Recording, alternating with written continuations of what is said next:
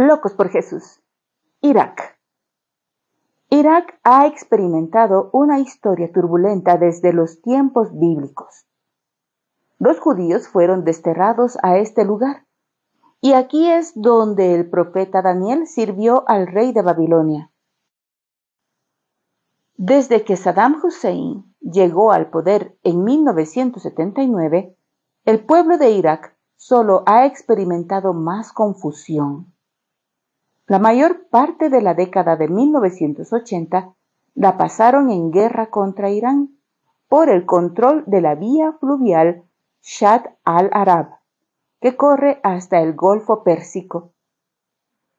La subsiguiente guerra del Golfo Pérsico trajo el genocidio de grupos étnicos seleccionados.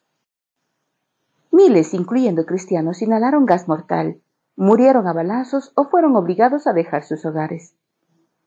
Las religiones son aceptadas si éstas demuestran lealtad al régimen y la importación de literatura cristiana está restringida.